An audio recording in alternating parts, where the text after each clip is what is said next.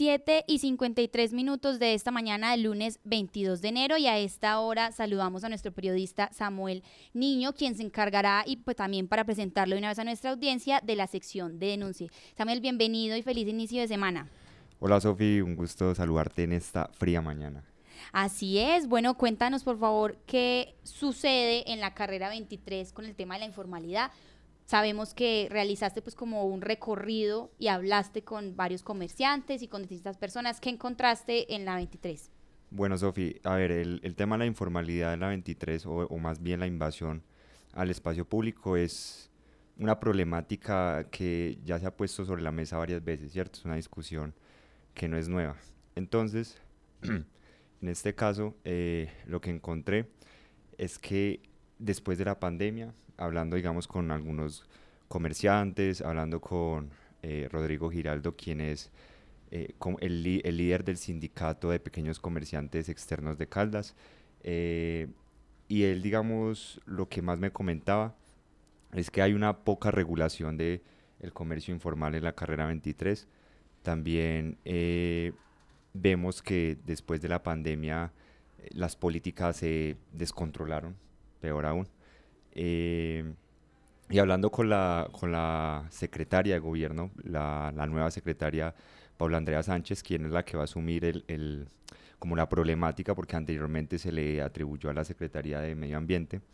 Entonces, eh, la, la, secretaria concuerda con Rodrigo en que también hay una comercialización del espacio público, hay gente que llega eh, y arrienda espacios o territorios para otros comerciantes.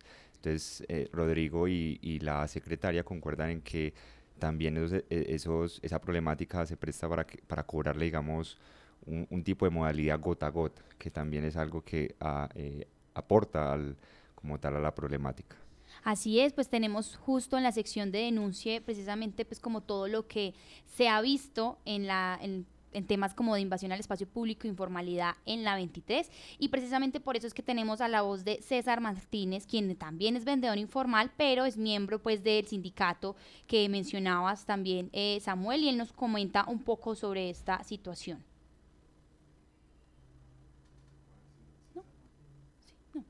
Eh, bueno, tenemos como un pequeño problema técnico en estos momentos, pero sabemos que Rodrigo Giraldo presidente del Sindicato de Pequeños Comerciantes Externos de Caldas, pues también nos habla justo lo que estabas comentando y es que después de la pandemia se desbordó el tema como de más invasión a la carrera 23.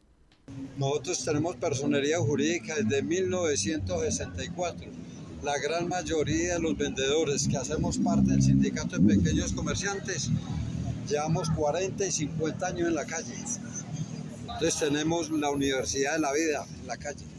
Después de la pandemia se desbordó el espacio público, porque usted puede ver en la calle, en la carrera 23, cafeterías en la calle, donde pues uno se echa muchos enemigos, en donde está prohibido, por ejemplo, colocar, hermano, usted llega y le toma una foto. De la, muy maluco no echar a la gente, pero ¿qué es lo que?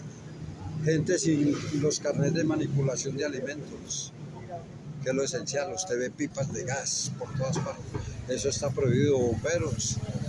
No cumple la función que debe cumplir, que es lo elemental, como dice el acuerdo 443. Una persona con un fritador en la calle, pasa un niño, pasa un borracho, coge y voltea eso.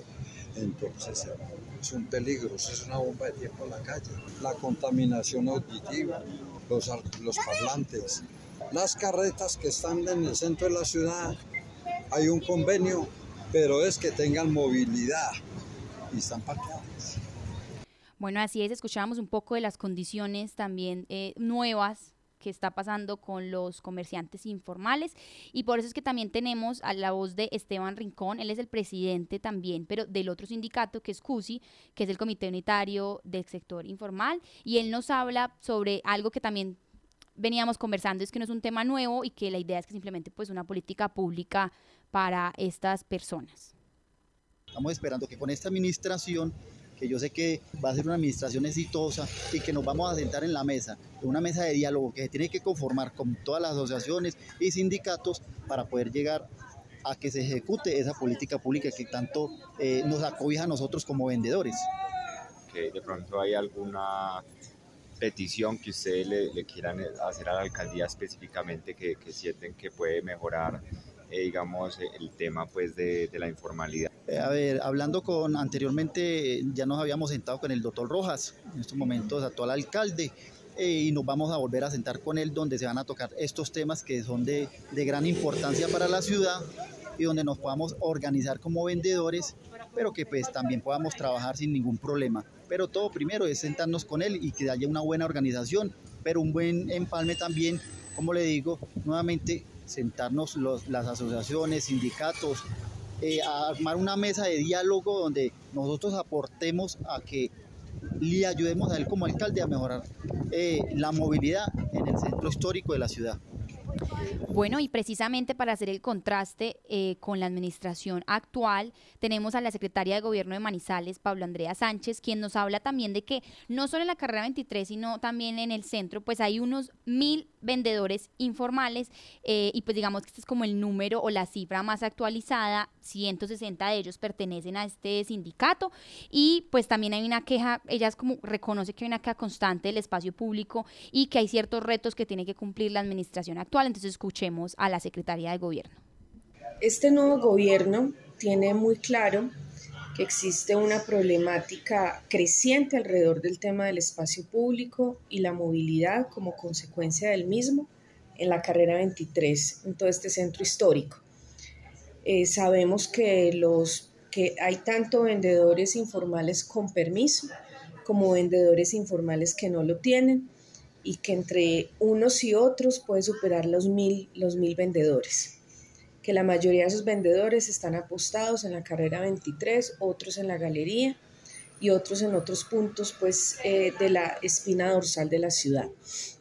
Evidentemente, la política del señor alcalde no es desconocer los derechos que se han generado a esta población. Entendemos que, que esto hace parte de una crisis social, de una situación social en la cual estas personas en su gran mayoría pues obtienen la fuente principal de sus ingresos de las ventas en la calle. Entonces, en ese sentido, estamos muy conscientes que de fondo hay una problemática social muy importante. En ese orden, también tenemos muy claro que lo primero que tenemos que hacer es organizar la casa, en el sentido de que, de que aquellos que tienen permiso, pues tienen que cumplir con los metros cuadrados o el, el 1 por 2 o el 2 por 3 es decir, el, el, el, metraje que haya sido autorizado por parte de la administración municipal en su momento. No salirse de allí, pues porque si hay un, un espacio que ya está demarcado, si utilizamos más espacio del debido, pues estamos afectando la circulación, la movilidad y el disfrute del espacio público de las otras personas que al igual que ellos tienen derecho sobre el mismo. Entonces, las primeras reglas que vamos a implementar y que lo hicimos ahora en, durante la feria de Manizales es primero recuperar la autoridad. Esa autoridad evidentemente tiene que responder a una normativa, es decir, a la ley, tiene que responder a la legitimidad que tiene este alcalde elegido popularmente. Tercero, a que las cosas se deben cumplir conforme a cómo se establece en este marco. O sea, no podemos tener excepciones eh, a esas normas que nos traigan más problemas de los que ya hay. La segunda regla es eh, que tiene que haber orden. O sea, no podemos, o sea, una cosa es que permitamos que los vendedores estén y otra cosa es que estén de la manera que ellos quieran, aprovechándose de manera desbordada de los espacios. Entonces la idea es, y por eso el, señor alcalde ha permitido y conformado un equipo de 40 personas Hace mucho tiempo que no se tenían tantos controladores de espacio público para que faciliten y para que hagamos ese trabajo de darle orden a los vendedores que están apostados en la 23 y en los otros puntos de la ciudad. Bueno, ahí escuchábamos lo que va a ser como la entrega, ¿cierto? Y como el trabajo que va a hacer la alcaldía y, digamos, esta administración actual. Pero, eh, Samuel, cuéntenos un poco sobre lo que exigen también los vendedores informales de la carrera 23. Así es, Sofi. Bueno, uno de los, eh, uno de los requisitos que ellos pues, piden para que se organice un poco todo el tema de la informalidad, es actualizar el Acuerdo 443. El Acuerdo 443 es, eh, digamos, como dice su nombre, sí, un acuerdo o un, trato que se hizo con la alcaldía en 1999 para regular el comercio informal. Eh, pues resulta que eh, es, pues lo que me dicen algunos comerciantes es que ese acuerdo ya está desactualizado porque hay, digamos, lo que es el estudio socioeconómico, que es uno de los como requisitos que tiene que tener un vendedor informal para poder formalizarse, ya no se han vuelto a hacer. ¿Por qué? Por falta de presupuesto. Entonces, eh, por ese lado, piden los comerciantes que se actualice. Otra exigencia es que eh, Esteban Rincón, que lo escuchamos hace un momento, él dice que todos los eh, sindicatos, gremios de trabajadores informales puedan unirse para hacer una sola mesa y, hacer, y sentarse con el nuevo alcalde, el alcalde Rojas, y así poder plantear, digamos, una solución más efectiva.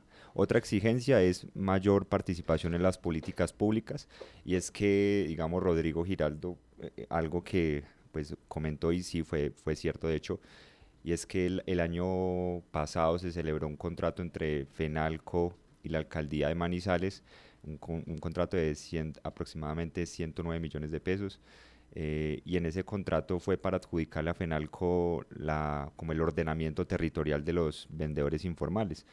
Entonces, lo que dice Rodrigo es, no es que, a ver, no es que haya estado mal eso, sino que tengan en cuenta también a los vendedores informales, eh, que son los que conocen como el territorio, ¿cierto? Porque ellos como que los excluyeron de esa conversación. Por otro lado, eh, una reubicación, ¿sí?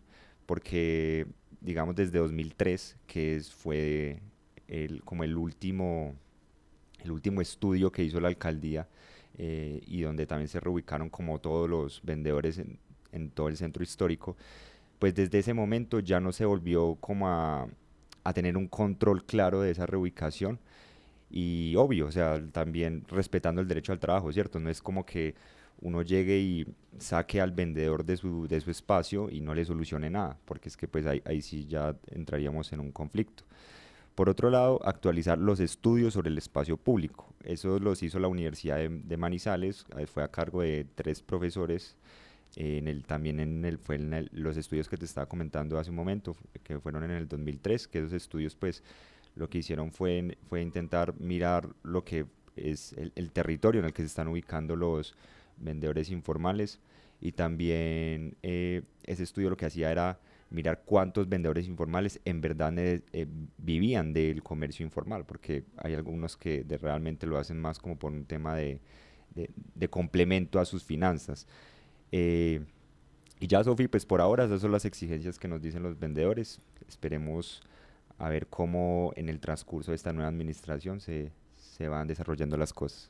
Así es, les recordamos a nuestros oyentes que pueden contarnos también como sus reacciones de cómo viven también ustedes esta carrera 23 y es que acá también, como le mencionaba, pues hay como un versus entre la informalidad pero el derecho al trabajo y hay como varias soluciones que deben pues darse. Recordémosle por favor a nuestra audiencia en dónde pueden contarnos, dejarnos el registro de sus denuncias, de sus quejas, que sientan deban ser atendidos para que por supuesto en nuestra sección de denuncia podamos hacer cubrimiento. Claro, Sofi. Bueno, o sea, si tienen algún algún denuncio en específico, como tú lo mencionabas, eh, pues nosotros haremos la respectiva investigación para verificar que efectivamente sea así y nos pueden contactar en el correo denuncie arroba denuncie arroba o en nuestra línea de WhatsApp 313 499 2850. 313 499 2850. Y deben como dejar algún registro como para facilitar algo en su denuncia.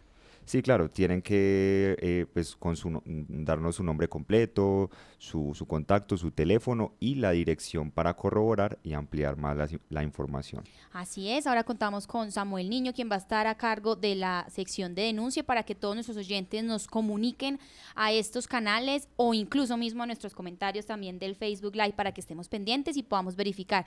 Samuel, muchísimas gracias por participar en el informativo de la mañana. A ti, Sofi, gracias por la invitación.